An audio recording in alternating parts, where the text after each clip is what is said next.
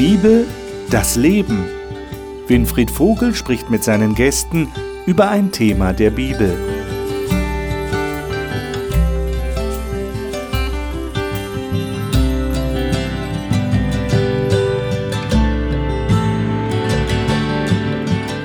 Willkommen zu dieser Sendung hier im Studio des Hope Channel. Eine Zuschauerin sagte unlängst zu mir, Sie sind mit Ihren Gästen jede Woche bei mir im Wohnzimmer. Das stimmt tatsächlich, man kann das so sehen. Und ich bedanke mich, dass Sie uns eingeladen haben, in Ihr Wohnzimmer zu kommen oder wo auch immer Sie uns jetzt zuschauen. Wir sind hier dabei, die Bibel zu studieren, die Bibel aufzuschlagen, darüber zu diskutieren. Und momentan haben wir einen Themenzyklus, der mit dem Römerbrief zu tun hat. Das letzte Mal haben wir uns Gedanken gemacht über die Christen in Rom und das, was wir aus dem Römerbrief und auch aus der Apostelgeschichte, aus der Geschichte der frühen Gemeinde daraus schließen können. Und heute soll es darum gehen, noch einmal einen Überblick zu verschaffen über das Anliegen, das der Paulus im Römerbrief verfolgt.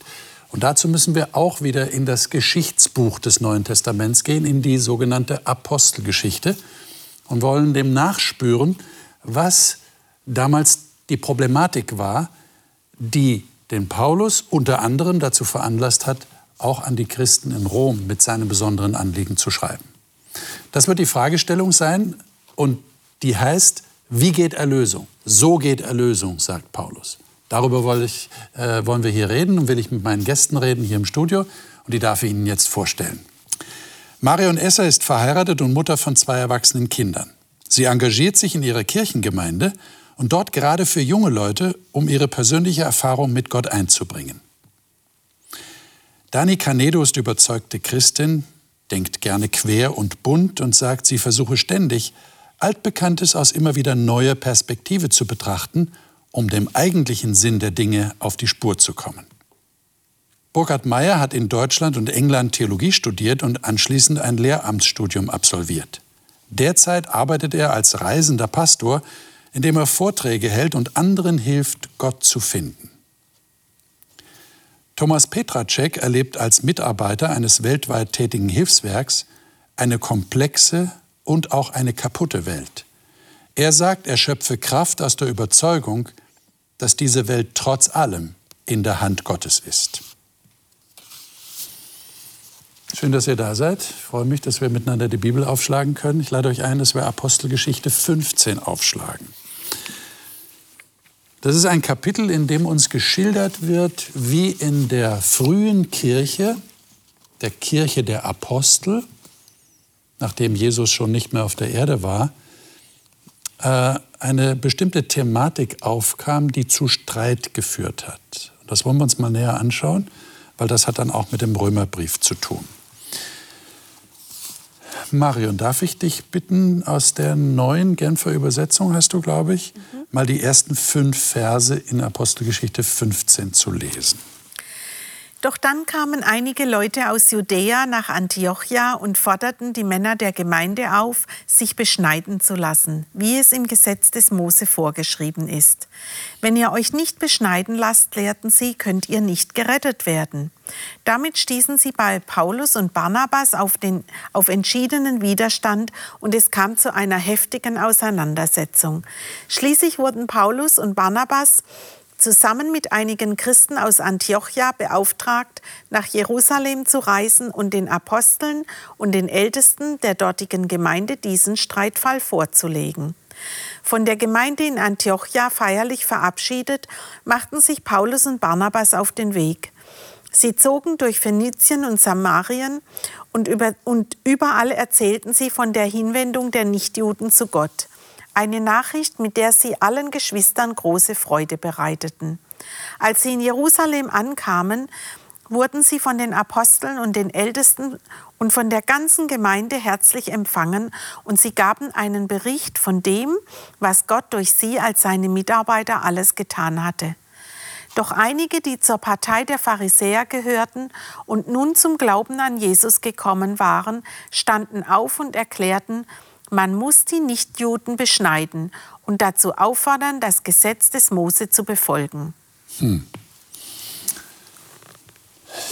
Das war ja keine einfache Geschichte damals. Da kommen Leute und sagen, Also die, die nicht beschnitten sind, Beschneidung war ja ein ganz, ganz wichtiges Merkmal des Hauses Israel, des Volkes Israel, die sind nicht gerettet. Die müssen noch unbedingt beschnitten werden. Äh, könnt ihr das irgendwie nachvollziehen, dass die diese Idee hatten? Dass die damit auch so offen aufgetreten sind und das so gefordert haben? Ja, es widersprach ja dem, was sie sonst kannten und mhm. auch praktiziert hatten, übrigens über eine ganz, ganz lange Zeit. Ja. Und insofern kann ich es schon nachvollziehen. Mhm. Ähm, man hat ja damit auch was verbunden. Ja. Beschneidung, das, das galt als etwas sehr, sehr Wichtiges, war ja das Erkennungszeichen für ja. die Zugehörigkeit zum Volk Gottes. Und was sollte dann an die Stelle treten? Das ist ja die Frage, die sich dann ja, stellt. genau. Ich meine, wenn so eine Zeremonie so eingebürgert ist mhm. bei einem solchen Volk und auch zur Identitätsfindung beiträgt, ist es ja wirklich eine berechtigte Frage, was machen wir denn dann? Wie können die anderen behaupten, jetzt zu Gott zu gehören oder zu seinem Volk zu gehören, wenn sie das nicht an sich haben vollziehen lassen? Das ist schon eine schwierige Frage, kann ich mir vorstellen. Aber jetzt ist meine Frage, warum Warum war denn der Paulus so dagegen? Warum hat er nicht gesagt, naja, ja, können wir ja schon machen. Wenn die das unbedingt wollen, dann fühlen die sich besser und die anderen müssen halt in diesen sauren Apfel beißen. Ich glaube, das war keine kulturelle Sache. Ja, also ich schätze, das war echt äh, eine Verbindung zu der Religion natürlich und zu den Glauben. Und äh, wie Paulus, wenn man das ja heute nimmt, äh, es gibt ja viele Kulturen und Länder und die haben ja bestimmte Bräuche. Und natürlich ist es schwierig, sich davon zu trennen. Also man sucht einen Ersatz. Ja. Was für einen Ersatz hat ja dann ja Paulus gefunden? Ja. Also es war mehr als Kultur, weil das ja unmittelbar mit der Religion, mit dem Glauben zusammenhängte. Und ich glaube, Paulus hat ja gut auch überlegt, warum. Hm. Und ich habe ja keine perfekte Erklärung, aber ich kann es mir nur vorstellen, durch den Glauben, so wie er äh, dann Jesus begegnete und auch äh, das gesamte System dann mehr verstand, weil selber war er auch Pharisäer, er war auch selber beschnitten. Hm. Dann hat er die Entscheidung getroffen, nein, das spielt jetzt keine Rolle mehr. Ja. Hm. Da sind viel wichtigere Sachen für die Heiden, ja, weil die kennen sich nicht mit der Kultur des Volkes dann identifizieren. Okay. So würde ich das aber beschreiben. Aha. Also ich, ich, denke, wir reden ja jetzt hier aus einer Kultur, in der Beschneidung unüblich ja. ist. Von daher ist es uns natürlich näher zu sagen, nee, muss man nicht, als jetzt für die mhm. Pharisäer schon wieder. Also wenn ich diese Verse lese, dann stolper ich immer dann im Vers 5, wenn dann die Gruppe der Pharisäer auftritt und dann merke ich, wie ich innerlich erstmal so ein bisschen aufstöhne und denke so, oh, die schon wieder. Aber diese Beschneidung ist ja jetzt nicht eine von irgendwelchen x-beliebigen Regeln, die sie dazu erfunden haben, sondern es ist ja schon ein, eine Geschichte, die von Gott eingesetzt wurde, also was wirklich auch eine gewisse Autorität halt hat. Und dann einfach zu sagen, also wir schmeißen alles andere über Bord und jetzt auch plötzlich diese von Gott eingesetzte Autoritätssache der Beschneidung ist, glaube ich, natürlich schwierig. Auf der anderen Seite, wenn es zu dem Faktor gemacht wird, der über Erlösung oder Nichterlösung entscheidet, dann ist es einfach der falsche Ansatz. Und ich denke, aus dem Grunde spricht sich Paulus halt ganz entschieden dagegen aus, dass man diesen Umweg, diesen schmerzhaften Umweg gehen muss, um ähm, eben Teil dieses Volkes werden zu können. Aber ich meine, diese Idee hatten sie ja offensichtlich. Also wenn ich hier lese in Vers 1, wenn ihr nicht beschnitten worden seid nach der Weise Moses, so könnt ihr nicht gerettet werden. Das heißt, die Beschneidung war offensichtlich in ihren Augen ein Mittel zur Erlösung. Und da sagt Paulus nein.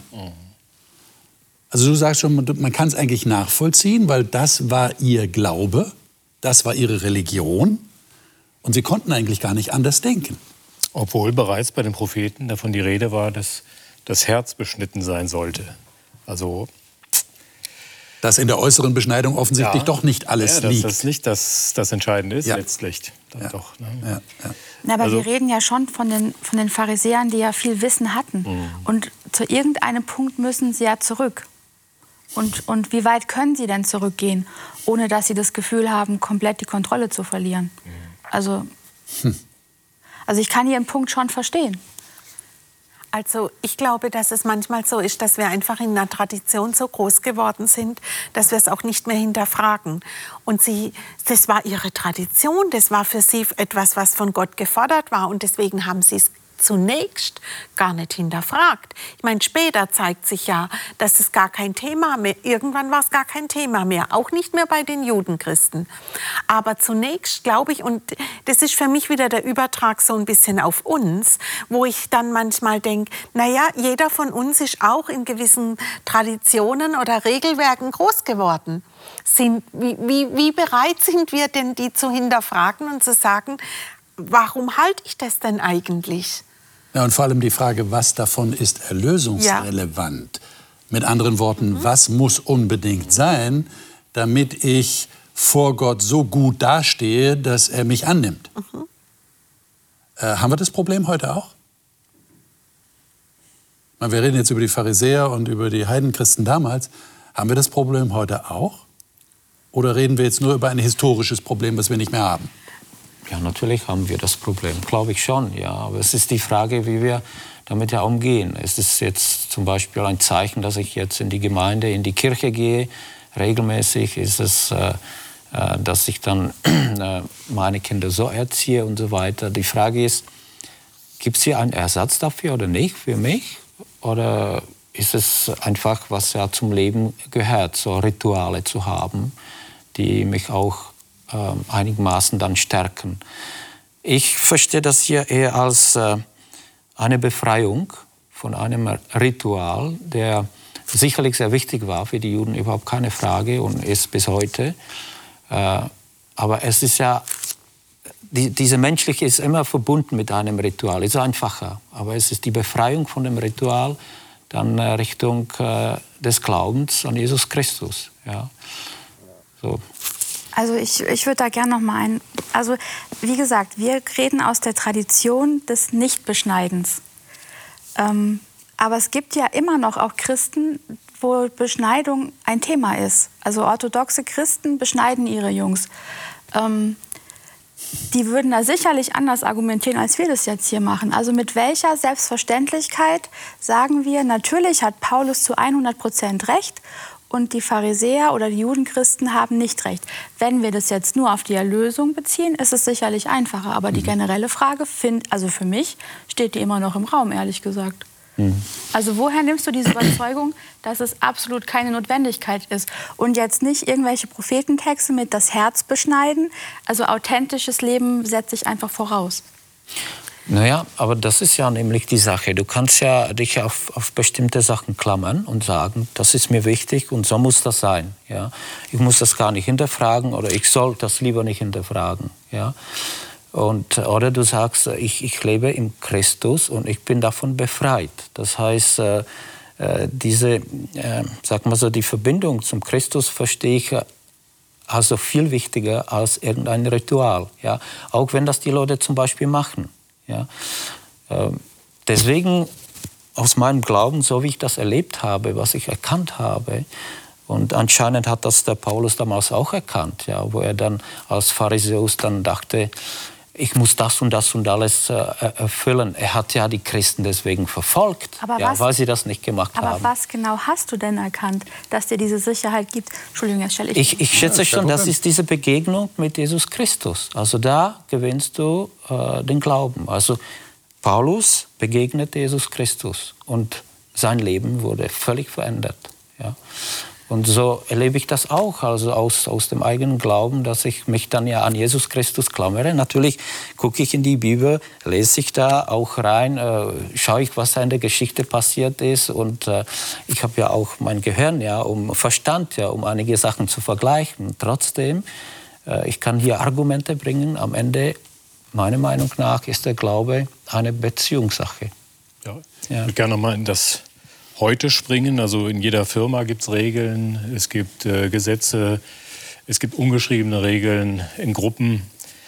Also äh, Geflogenheiten, Rituale, du hast es angesprochen, äh, die spielen eine ganz große Rolle. Äh, Wenn es um Zugehörigkeit geht, Anerkennung, sich sicher fühlen, ich gehöre dazu, ich habe es erfüllt, ich habe es gemacht, äh, es tut einem dann gut, kann man sich selbst auch ein bisschen nur auf die Schulter klopfen. Mhm.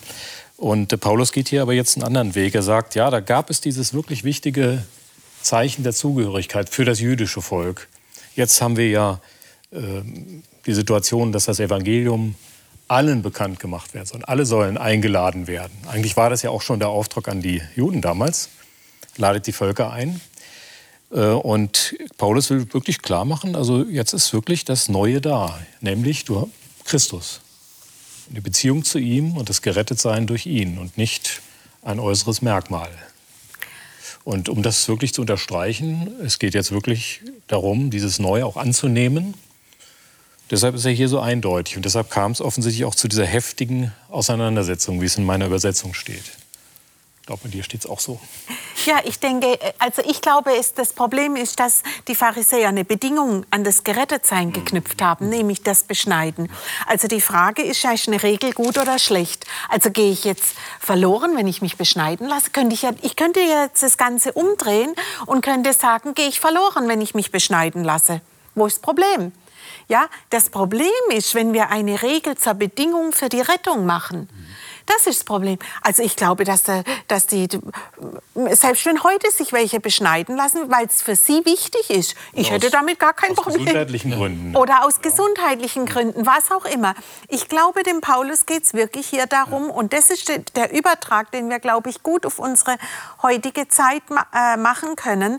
Wofür brauche ich eine Regel? Natürlich brauche ich, brauche ich Regeln oder will ich Regeln, wie auch immer. Aber sie retten mich nicht. Mich rettet nichts außer Jesus. Und das ist das, was hier klar werden sollte, weil den Juden dieses, den Judenchristen die Beschneidung so wichtig war, hat der Paulus gesagt, eigentlich ist es völlig unwichtig. Und in dem Fall, in dem Punkt sagt Paulus ganz klar, das schließt sich gegenseitig aus. Ich kann nicht sagen, ich werde beschnitten und dadurch werde ich gerettet und gleichzeitig sage ich, werde aber durch Jesus gerettet. Das schließt sich gegenseitig aus. So verstehe ich den Paulus hier. Und es geht tatsächlich um die Rettung. Es geht also gar nicht so sehr um die Beschneidung an sich, sondern es geht darum, was damit verbunden wird. Mhm. Welcher, welcher Glaube damit verbunden wird. Ich würde gerne mit euch äh, im Hebräerbrief mal nachlesen. Äh, Dani, wenn ich dich bitten dürfte, das mal zu lesen aus deiner äh, Luther, 2017. 2017 und zwar da die Verse 6 bis 10. Da kommt jetzt ein interessanter Aspekt rein, der im Hebräerbrief eine ganz große Rolle spielt. Nun aber hat er ein höheres Amt empfangen, wie er ja auch der Mittler eines besseren Bundes ist, der auf bessere Verheißungen gegründet ist. Denn wenn jener erste Bund untadelig gewesen wäre, würde nicht Raum für einen anderen gesucht. Denn er tadelt sie und sagt, Siehe, es kommen Tage, spricht der Herr, da will ich mit dem Haus Israel und mit dem Haus Juda einen neuen Bund schließen, nicht wie der Bund gewesen ist, den ich mit ihren Vätern gehabt habe an dem Tag, als ich sie bei der Hand nahm, um sie aus Ägypten zu führen. Denn sie sind nicht geblieben in meinem Bund, darum habe ich auch nicht mehr auf sie geachtet, spricht der Herr. Denn das ist der Bund, den ich schließen will mit dem Haus Israel nach diesen Tagen, spricht der Herr. Ich will meine Gesetze in ihren Sinn geben und in ihr Herz will ich sie schreiben und will ihr Gott sein und sie sollen mein Volk sein. Hm. Was würdet ihr sagen, ist der Unterschied zwischen dem ersten und dem besseren Bund? So formuliert äh, der Schreiber des Hebräerbriefes ja. Der erste Bund, an anderer Stelle sagt er der neue Bund, auch in diesem äh, Abschnitt hier in, in Vers 8. Aber er sagt am Anfang der bessere Bund. Was ist denn besser? Also ich glaube, da geht es gerade um die Beziehung. Okay. Also eine starke Beziehung kann ich aufbauen, wenn ich an jemanden glaube, wenn ich ihn erlebe und wenn ich weiß, ja, er, er geht ja auch gedanklich mit mir. Ja, also ich kann mir das auch nicht anders vorstellen. Und der Bund, äh, der basiert auf, auf diese Beziehung zwischen Gott und den Menschen. Und natürlich mit Jesus auch mit äh, den Gedanken der Gnade und äh, seine Tat, wie er sich für uns geopfert hat, äh, hat das ja eine neue Dimension. Und das ist der neue Bund, wo man ja eine direkte Beziehung erleben kann. Ja, und deswegen habe ich das so betont vorher. Ja. War das im alten Bund oder in dem ersten Bund nicht möglich? Oder haben Sie das einfach nicht verstanden oder, oder wollten es nicht? Oder? Es heißt ja hier, Sie haben, äh, wie steht hier, Sie, haben, Sie blieben nicht in meinem Bund, sagt er in Vers 9. Sie blieben nicht in meinem Bund. Also wenn ich hier lese, dass ähm, er sie an die Hand genommen hat, dann hat es ja schon was sehr Geborgenes. Auf der anderen Seite nehme ich ja, glaube ich, grundsätzlich jemanden an die Hand, ähm, der vielleicht nicht alleine laufen kann. Mhm. Sei es jetzt, weil er zu alt ist oder weil er zu jung ist. Ähm, in dem Fall vermutlich, also oder assoziieren wir ja gerne das Volk auch so als, als Kinder, die aus Ägypten geführt wurden, die man wieder zeigen musste, wie Leben als freier Mensch ist, wie Leben mit Gott funktioniert, so diese Sachen. Und offensichtlich hat dieses äußere Ritual, wie du gesagt hast, mhm. nicht gereicht, um es wirklich was, zu etwas Gegenseitigem zu machen. Und wenn er jetzt von diesem besseren Bund spricht, dann klingt es für mich ein bisschen ähm, auf Augenhöhe. Also so, das sind nicht mehr die Kinder, die man an die Hand nimmt, das sind die Erwachsenen, die verstanden haben, wer Gott ist, warum er sie liebt, warum er sie will, warum sie ein Gegenüber für ihn sein sollen und auch sein können und die sich bewusst darauf einlassen und, und das gibt dem Ganzen eine andere Qualität. Ja, also im Alten Bund, das hast du, finde ich, gut beschrieben, kann ich gut nachvollziehen. Ähm, Im Alten Bund sind sie von Gott an die Hand genommen worden und sind durch die steinige Wüste geführt worden, haben ihre ersten Schritte mit Gott gemacht und er hat ihnen eine Menge Regeln gegeben, auch für verschiedene Lebensbereiche. Und die haben sie dann eingehalten oder auch nicht. Und dieser alte Bund lebte sehr stark vom Versprechen. Da wird einer kommen, da wird euer großer Retter kommen. Jesus kommt. Und die, der Opferdienst war ja ein Schatten darauf hin, sollte das symbolisieren, was Jesus eigentlich bringt. Diese Befreiung von Schuld, äh, indem er für uns ans Kreuz geht. Und der neue Bund lebt von der Erfüllung. Er ist gekommen. Er ist tatsächlich äh, Fleisch und Blut. Hat er gelebt in Galiläa, in Judäa. Hat seine Sandalen mit Staub bedeckt und hat sich für die Menschen eingesetzt und vielen Menschen begegnet und hat ja, hat nicht nur ein paar warme Worte für sie übrig gehabt, sondern hat sich wirklich mit seinem Leben für sie mhm. eingesetzt und die Erlösung gebracht. Und darüber staunen wir ja, gemeinsam mit Paulus. Da sehe ich den Unterschied. Der alte Bund mehr das Versprechen, das darauf hinleben und an die Hand genommen werden, so die ersten Schritte gehen und dann der neue Bund, die Erfüllung. Da, da ist Gott dann auch wirklich präsent. Also ich meine, er war damals auch schon präsent, aber hier ist er tatsächlich Mensch. Ja. Er kommt als Mensch zu den Menschen und damit erfüllt sich diese Verheißung. Also für mich ist der Unterschied vom neuen und alten Bund ganz wesentlich, weil sie im neuen Bund verstanden haben, worum es geht.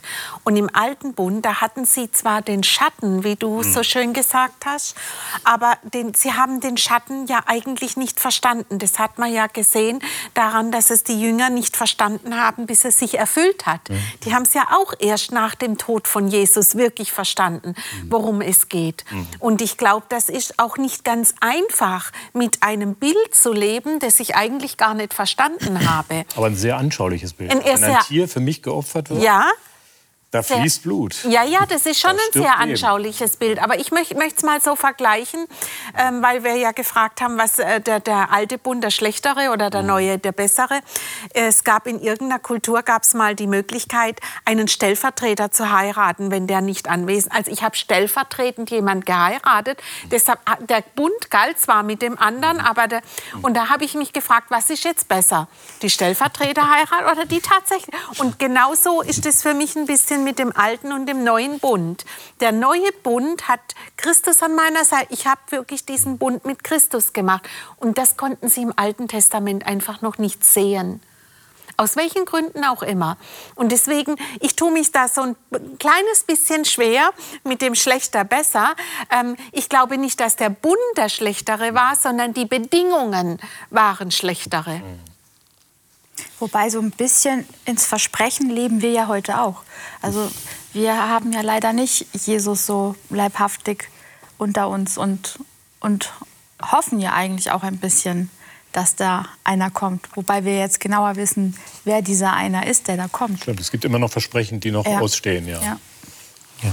Aber die Präsenz von Jesus ist ja schon gegeben dadurch, dass eine Beziehung zu ihm möglich mhm. ist, oder?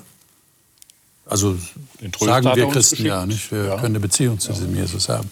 Jetzt würde ich gerne von euch wissen, wie seht ihr in diesem Vers 10? Ähm, ihr habt es schon erwähnt, dass der neue Bund darin besteht, sagt Gott, dass meine Gesetze ich in ihren Sinn gebe und auch auf ihre Herzen schreibe. Äh, könnt ihr mir beschreiben, wie das genau funktioniert? Ja, du gehst ins Tattoo-Studio und dann die Gebote. Mit dein Herz tätowiert? Du lässt dich operieren. Ne? Gesetzt. Nein. Das ist eine interessante Illustration, finde ich. Ich meine, das naja, könnte ja durchaus ein Beweggrund für Tattoos überhaupt sein. Das ja, ich meine, dass, dass man, man möchte etwas permanent mhm. an sich haben und etwas zum Ausdruck bringen damit. Ja, ja. Es ist nicht nur Henna ne, auf der Haut, ja, es genau. dauerhafter sein. Ja. Ja, ich, ich, mir fiel das jetzt gerade so ein, weil ja. gegenüber von unserer Gemeinde ist ein Tattoo-Studio. Und okay. wir sehen die Leute dorthin pilgern. und äh, wir sehen in den Schaufenstern die, die Möglichkeiten und die Schriftzüge und die Schriftarten und all das, was man sich da so auf die Haut bringen lassen kann. Ja, ja. Ähm. Aber wie funktioniert es ähm, im geistlichen. Sinn? Wie, wie erlebt ihr denn das?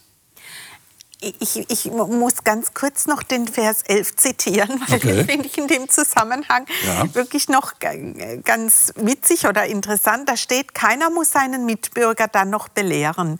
Keiner hm. muss zu seinem Bruder sagen. Okay. Und das fand, ich finde dieses, ich will das in ihr Innerstes und wir müssen uns nicht mehr gegenseitig belehren. Also die haben ja im Alten Testament die Auflage gekriegt, das an ihre Kleidung zu heften, ja, ja damit, damit man sich gegen und, und sich das gegenseitig zu erzählen. Und dieses im Innersten, das heißt, es wird aber für mich selber ein Bedürfnis. Es wird ein Drang, dieses, also so ist das meine Vorstellung von das Gesetzes in meinem Inneren. Es ist mir ein inneres Bedürfnis, nicht, dass es auf dem Papier steht. Warum wird es ein inneres Bedürfnis? Weil ich ganz konkret Erfahrungen damit gemacht habe. Also ich nehme da die Worte Jesu, äh, überwinde das Böse mit Gutem oder mhm. segnet die euch fluchen oh, das ist herausfordernd. Aber wenn ich damit erste kleine Erfahrungen mache oder auch eine größere, denke, dann äh, bildet sich sowas wie eine innere Überzeugung. Und die kann, die kann ich nicht machen. Die wird mir geschenkt. Ich glaube, da wirkt auch der Heilige Geist. Also, äh, diese innere Überzeugung schafft. Ja ich erlebe das bei mir, dass je nachdem, mit, mit welchen Menschen ich zusammen bin, also je nachdem, wie die sprechen oder so, übernehme ich so ihren, ihren Sing-Sang, sag ich mal so. Ja. Dann, oder auch so Wort oder wie auch immer. Und ich stelle mir halt so vor, dass es eben um Beziehung geht. Das heißt, ich verbringe Zeit. Und ähm, wenn ich Zeit mit Gott verbringe, übernehme ich seinen Sing-Sang. Also da geht es mir gar nicht so sehr, dass die Gesetzesbuchstaben auf mein Herz tätowiert sind, sondern dass es so, es wird so meins. Also ich war jetzt ein paar Tage in Holland und dann fange ich halt an, so ein paar holländische Wörter zu verwenden. Und wenn ich mich mit, mit Gott, wenn ich bei Gott bin, dann fange ich an, ja, Worte Gottes zu verwenden, vielleicht Menschen anders zu sehen, mich anders zu verhalten, oft. Und, und so dieses, also es wird so. Abfärben. Ne? Genau, es, es, also es wird so meins, es wird so mein Projekt. Das heißt, da gibt es dann am Ende keine wirkliche Diskrepanz mehr? Also würdet ihr so weit gehen zu sagen, nach dem, was der Text hier sagt, die Gebote Gottes sind mir in Fleisch und Blut übergegangen. Ich erlebe da keine Diskrepanz mehr, keinen Kampf. Also das, das wäre doch optimal. Das wäre also, optimal, oder? Aber das ist nicht so. Wir sind doch Menschen. Ne? Wir zweifeln auch immer wieder mal. Ja, dann, dann schafft Gott das nicht, in das doch, Gesetz in unseren das. Sinn zu schreiben. Er, er, schafft das, ja. Aber das geht nicht von heute auf morgen. Ah, okay. Man lebt mit ihm und ich glaube, eines Tages wird das tatsächlich perfekt sein. Wenn er kommt, ja, dann ist es die, die Realität. Ja. Jetzt erfahren wir Gott natürlich durch unsere Erfahrungen, aber ich kann ihn noch nicht anfassen. Und ich finde das sehr gut, dass das hier steht. Das ist ja in den Sinn und auch in den Herzen. Also beides. Ich glaube, es spielt hier eine wichtige Rolle, das, das Emotionelle, aber auch das, äh, das Kognitive. Genau. Ja. Mit dem Herzen, mit dem Gefühl, mit dem Denken, ja. Ja. dass ich das innerlich bejahen kann, was Gott ja, mit den Geboten verbindet, welche Werte dahinter stehen. Und natürlich gibt es den ersten Impuls, man möchte seinen Willen durchdrücken, hat seine Sicht und dann kommt vielleicht irgendwann mal Gott und man überlegt, na, vielleicht sollte ich auch mal in diese Richtung denken und da meine Erfahrungen machen. Aber wenn es darum geht, sich Urteile über Menschen zu bilden, ja, da hat man so seine eigenen glaube, Raster. Das ist die größte Herausforderung ja. zum Beispiel für mich, zu sagen, hier ist ein Gott, ich glaube an dich und du führst mich ja durch ja. das Leben.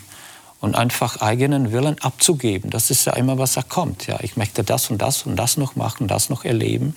Diese Abgabe, hm. das ist wahrscheinlich das Schwierigste so im Glauben. Weiß ich nicht, wie ihr das ja erlebt. Ja, einfach zu sagen, jetzt dauerhaft, nicht nur halt für ein paar Tage oder für ein paar Monate, sondern dauerhaft, ja, dein Wille geschehe.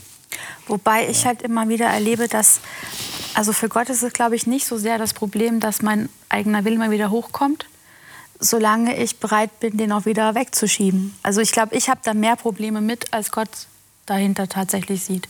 Also so deutlich zumindest die Erfahrung, die ich in den letzten Wochen gemacht habe, dass er da einfach eine, eine andere Gelassenheit hat, wo, wo ich halt dann denke, oh nein, und jetzt muss ich wieder und, und muss und muss. Ähm, ich glaube, so ist Gott nicht. Ist es eure Erfahrung, dass es mit der Zeit immer leichter wird? Nee. Die Gebote? Nein? Ja, ist, nee. ja, aber du hast gesagt, es ist ein Wachstumsprozess. Es geht nicht von ja. heute auf morgen. Ja. Aber es ist immer gleich schwer. Dieses, aber das verstehe ich jetzt Also man hat schon Erfahrungen Ich denke, gemacht, es ist in Herz und Sinn geschrieben. Man nimmt ja Genau. Dann ist also, doch was da. Da ist doch was da. Also ich meine, wenn man jetzt mal von dem Wort Gebote, wenn man, wenn man Gesetze oder Gebote, wenn man sich das mal genauer anguckt. Als Jesus gefragt wurde, was ist das größte Gebot, ne? oder dann hat er gesagt, an zwei Dingen ist das ganze Gesetz aufgehängt. Du sollst Gott lieben von ganzem Herzen und du sollst deinen Nächsten lieben. Also das ist äh, komisch, ne? dass jemand äh, Gebote an der Liebe aufhängt. Ja, und das ist für mich das alles Entscheidende. Wenn ich Liebe hat ja was mit Beziehung zu tun. Ich werde ja nicht jemand lieben, mit dem ich keine Beziehung habe. Also ich werde jemand heiraten und die Liebe wird entweder wachsen oder sie nimmt ab.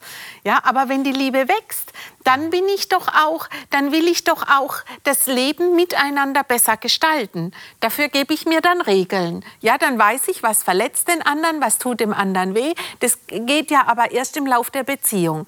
Und so glaube ich, dass Gott sagt, wenn du mich liebst, das, und das sehen wir ja, bei den zehn Geboten, die ersten vier, die regeln eigentlich meine Beziehung zu Gott und die anderen sechs, die regeln eigentlich äh, die Beziehung zu meinem Nächsten.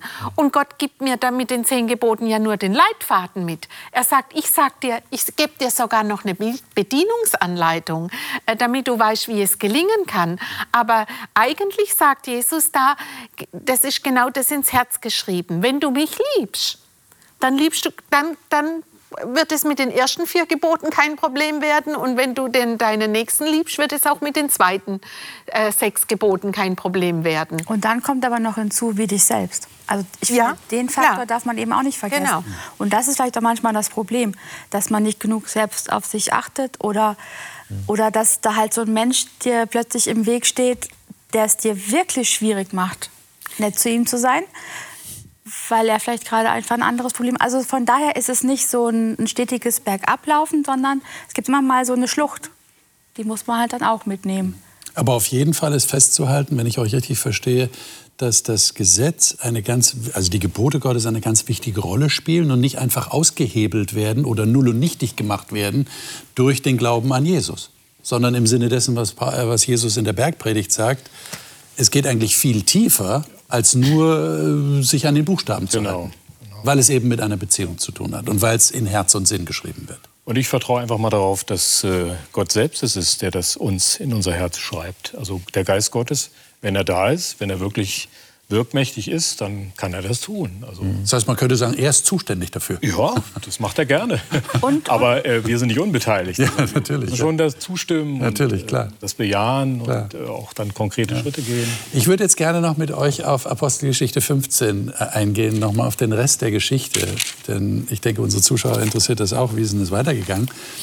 Ähm, da haben die also diesen, diese Auseinandersetzung, diesen Streit gehabt in der frühen Kirche.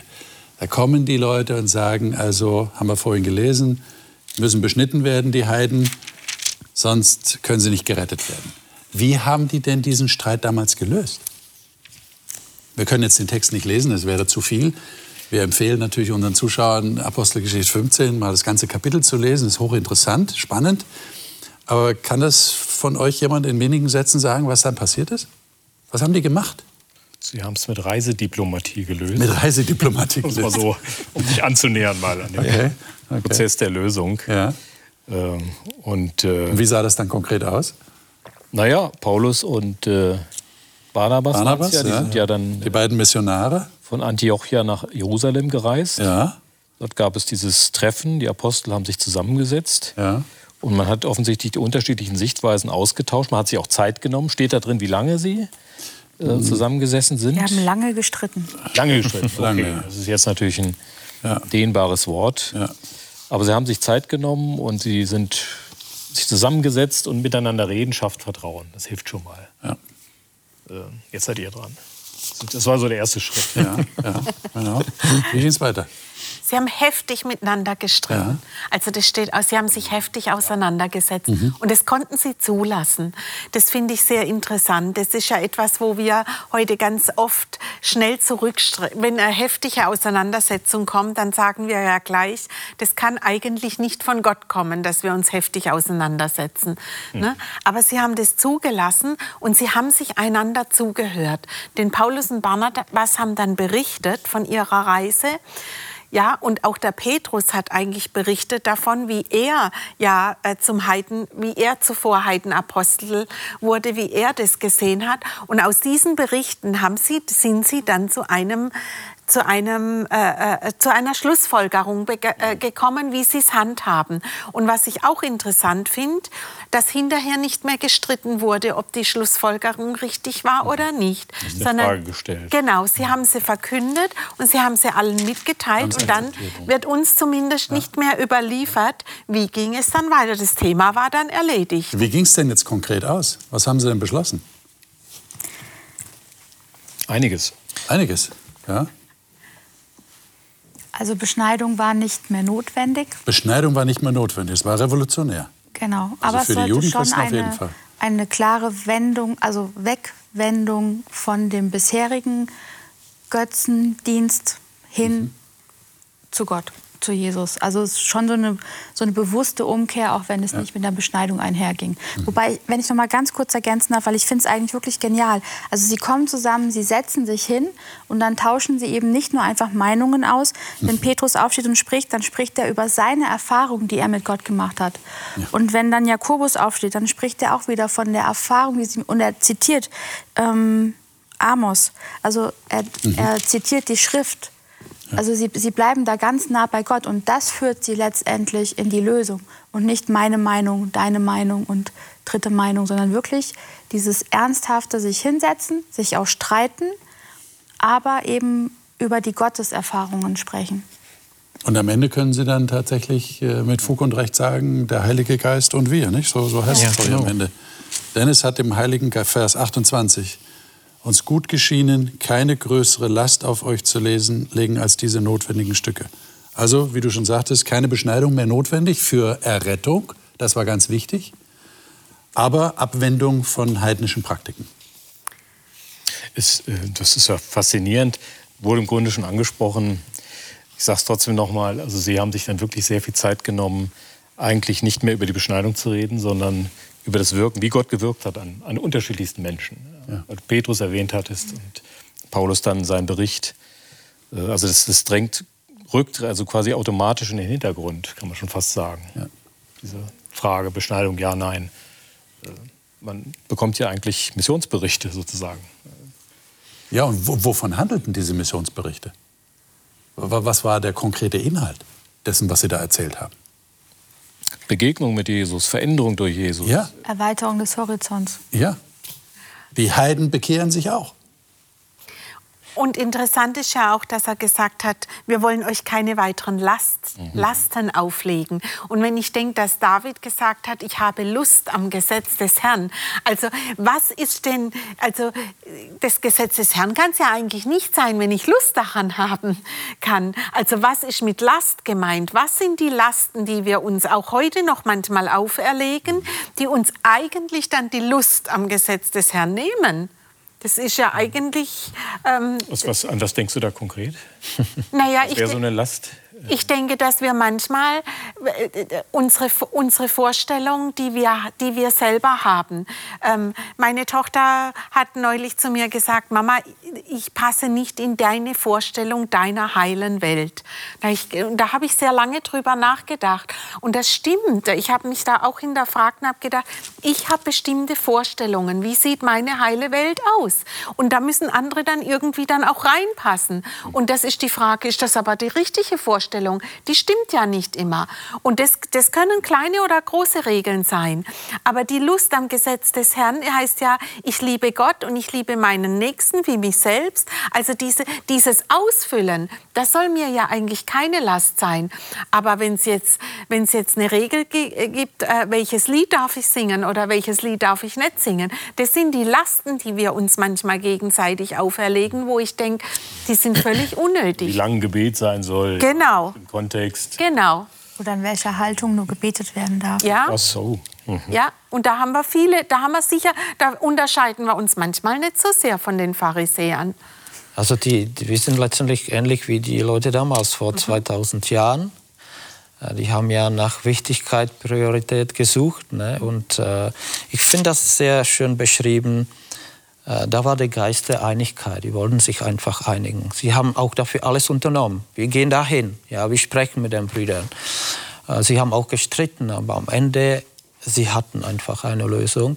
Und was mir hier gefällt, ist in dem 28. Vers, mhm. ist diese äh, Verbindung mit Heiligen Geist. Also das war nicht nur eine Streiterei mhm. und dann eine Unterschrift irgendwo am Ende, Kompromiss und so weiter, sondern nein, sie hatten sich auch durch Heiligen Geist führen lassen. Und das ist, was wir brauchen. Ich glaube, das brauchen wir gerade, wenn wir möchten, dass ja unser, dass das Gesetz ja im Herzen dann ja geschrieben wird. Und äh, äh, dass es da nicht tätowiert ist nur, sondern tatsächlich drin ist und auch in unserem. Könntet ihr sagen, wie das festzustellen ist, ob der Heilige Geist tatsächlich am Wirken ist? Denn es gibt ja auch Fälle, wo man das beansprucht und sagt, Heilige Geist hat gewirkt und damit sogar einen gewissen Autoritätsanspruch äh, vor sich herträgt mhm. und sagt, jetzt hat der Heilige Geist gewirkt, jetzt wirst du ja wohl nichts mehr dagegen haben.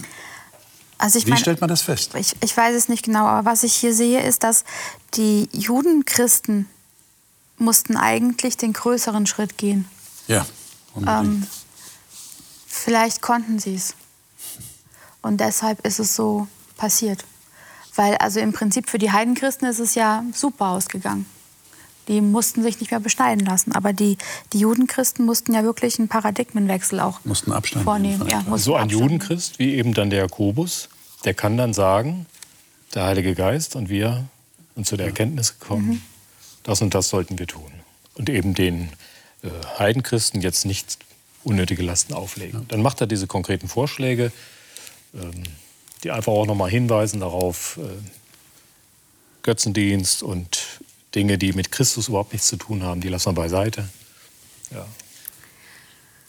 Wenn wir den Paulus äh, nehmen und wir kommen ja dann äh, das nächste Mal auch wieder auf den Römerbrief konkret zu sprechen, wenn wir reinschauen, der würde wahrscheinlich, könnte ich mir vorstellen, sagen, wer verstanden hat, wie Erlösung geht, der ist einig mit dem Heiligen Geist. Wer das wirklich verstanden hat, wer also tatsächlich in der Lage ist, demütig Abstand zu nehmen von einer tiefen inneren Überzeugung, einer Identität, die er sein Leben lang gekannt hat, weil er jetzt verinnerlicht hat, Erlösung geschieht nur durch Jesus allein. Äh, das könnte ich mir vorstellen, das hat was mit dem Wirken des Geistes zu tun. Das sind die Wunder. Das ja. sind die Wunder, die geschehen. Genau. Etwas aufgeben, um was viel Größeres, ja. Schöneres genau. zu gewinnen. Genau. Ja. Bereitschaft. Liebe Zuschauer, wie geht es Ihnen dabei? Äh, Sie denken jetzt wahrscheinlich auch schon die ganze Zeit darüber nach. Äh, könnte ich mir jedenfalls vorstellen, wie ist das bei mir? Wie ist das bei uns?